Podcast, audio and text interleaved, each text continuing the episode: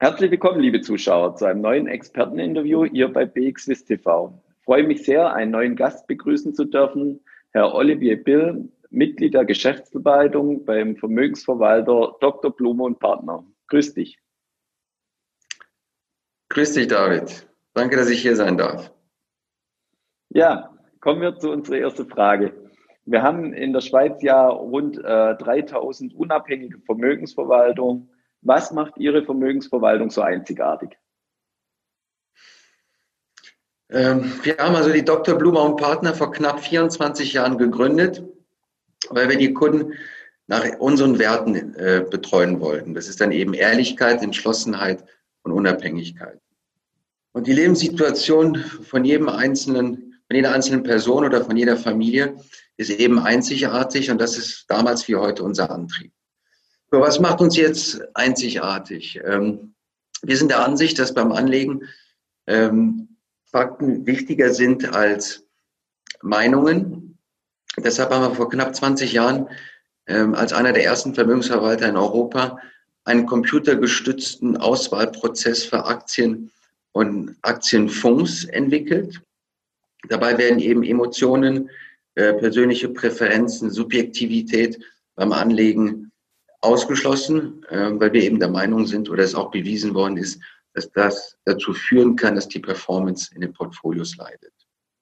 So, unser Quant-Modell ähm, existiert eben seit knapp 20 Jahren. Das haben wir zum Teil auch weiterentwickelt und es angepasst und zum Beispiel dem Momentum-Faktor etwas mehr Gewicht beigemessen.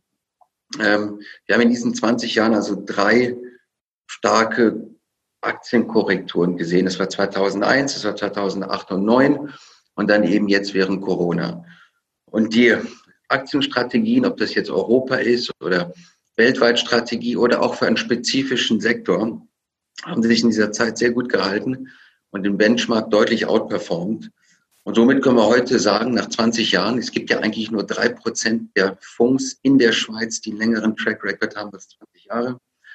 Können wir jetzt also mit Fug und Recht behaupten, dass wir ähm, eine verlässliche Performance haben mit ähm, einem System, das eben äh, auch in, in schwierigen Zeiten standgehalten hat. Ja, du hast es gerade schon angesprochen. Dieses Jahr war durch die Corona-Krise sicher nicht einfach, auch für die Vermögensverwaltung.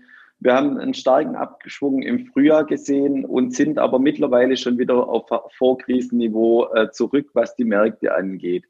Wie, wie schätzt du den Markt äh, in, in Zukunft ein? Gibt es bei der Weltwirtschaft nochmal einen Rückgang oder haben wir das Gröbste schon überstanden? Das ist schon richtig gesagt. Der Virus hat ja den asiatisch-pazifischen Raum sowie Europa und Nordamerika eigentlich komplett lahmgelegt dass sich da die, die Wirtschaft oder die Wirtschaftsaussichten verdüstern, liegt eigentlich auf der Hand. Ähm, und da hat man ja auch gesehen, wie koordiniert die Zentralbanken sowie auch die Staaten äh, reagiert haben, um eben massenhafte Bankrott zu verhindern. So, aber die Sache ist eben, oder wir sind mit der Meinung, dass schon vor Corona der Weltwirtschaft die Puste ausgegangen ist gab also Länder mit wenigen Ausnahmen, die sind oder waren schon hochverschuldet. Und jetzt mit der Neuverschuldung könnten die Schulden eben außer Kontrolle geraten. Die Politik ist also meiner Meinung nach unter massiven Druck und steckt so ein bisschen in der Schuldenfalle. Und das könnte eben dazu führen, dass gewisse Spannungen wieder aufschwellen, wie zum Beispiel der Handelskrieg zwischen den USA und China, ähm, und dann auch der Währungskrieg zwischen den großen Währungsblöcken in der Welt sich auch nochmal verschärft. Also da könnte einiges außer Kontrolle geraten, äh, zumal die Realwirtschaft jetzt langsam wieder ähm, man einfach mal den, den, den ähm, ähm, die, das Ausmaß eben des Virus, das, das, das sieht man ja jetzt erst so richtig in der Realwirtschaft. Und das könnte nochmal die Stimmung an den Aktienmärkten deutlich verdüstern. Das heißt aber nicht, dass man jetzt sein Geld unter das Kopfkissen legen sollte, weil die Banken werden weiterhin Geld haben und Liquidität schaffen. Ich denke nur, oder wir denken nur, dass es schon eine Korrektur auf den Aktienmärkten geben könnte. Es wird aber nicht dazu führen, dass der Aktienmarkt komplett einbricht. Dafür ist zu viel neu geschaffenes Geld. Und die Zinsen, das darf man auch nicht vergessen, sind ja im Moment auch negativ. Und die werden ja auch in den letzten, in den nächsten Jahren, so wie man raushört, auch negativ bleiben. Das schafft natürlich Anreize, in Aktien zu investieren.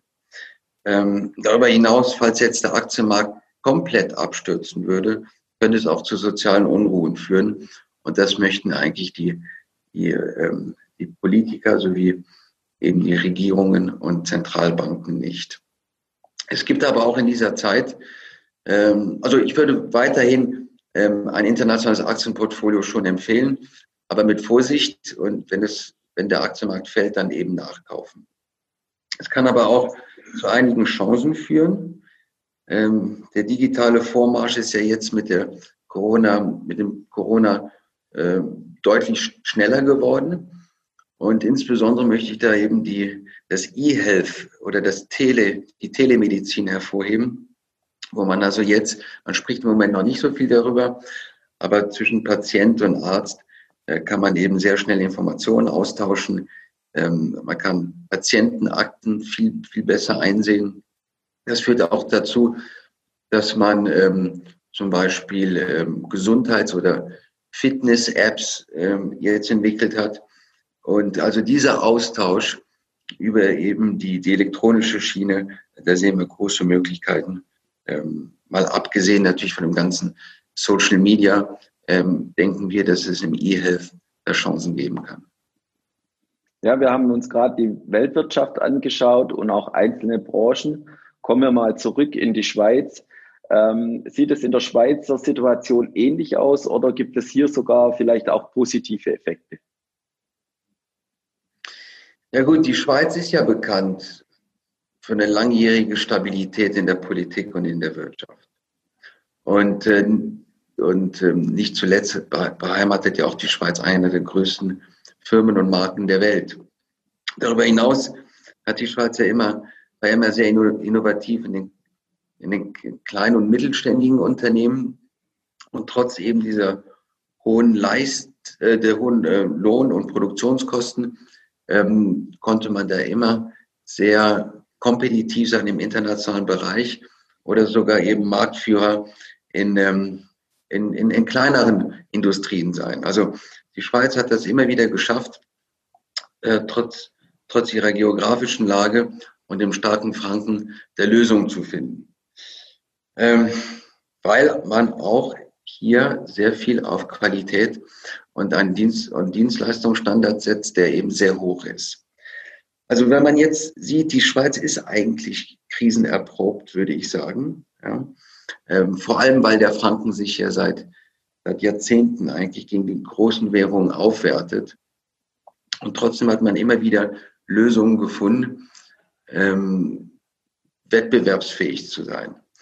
Man hat das Gefühl, dass eben der Schweizer Franken schon fast wie ein Fitnessprogramm für die, für die Schweizer Unternehmen ist, ähm, um man eben Effizienzsteigerung oder auch, sagen wir mal, pragmatische Lösungen zu dem starken Franken findet. Ähm, Stichwort ähm, von 40 auf 43 Stunden Woche zu gehen, ohne Lohnerhöhung, ähm, also dass man hier richtig leistungsbereit ist.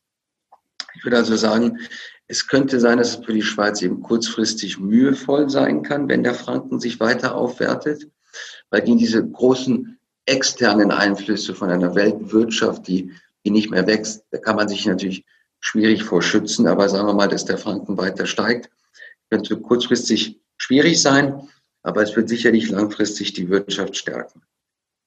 Vielen Dank für deine Einschätzung. Noch zu einem anderen Thema. Wir als Börse sind immer sehr interessiert daran, unseren äh, Privatanlegern, aber auch den Vermögensverwaltern durch den Ausbau der Produktpalette einen besseren Service zur Verfügung zu stellen. Was ist dir als Vermögensverwalter besonders wichtig äh, bei dem Service von einer Börse? Gut, wichtig für uns und vor allem für unsere Kunden ist eine hohe Liquidität, eine hohe Handelbarkeit der Titel ähm, und dann natürlich auch tiefe Handelskommissionen sowie Geldbriefkurse und natürlich auch im Allgemeinen tiefe Gebühren. Ähm, das was, was für uns auch wichtig ist, ist eben der Zugang zu zu speziellen Produkten sowie Derivaten.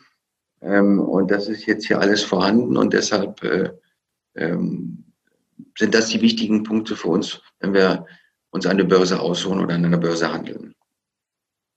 Vielen Dank für deine Einschätzung, Oliver Bill, Mitglied der Geschäftsleitung bei Vermögensverwalter Dr. Blume und Partner. Herzlichen Dank. Herzlichen Dank dir, David. Liebe Zuschauer, schauen Sie wieder bei uns vorbei, wenn es heißt Experteninterview bei BXWIST TV. Vielen Dank.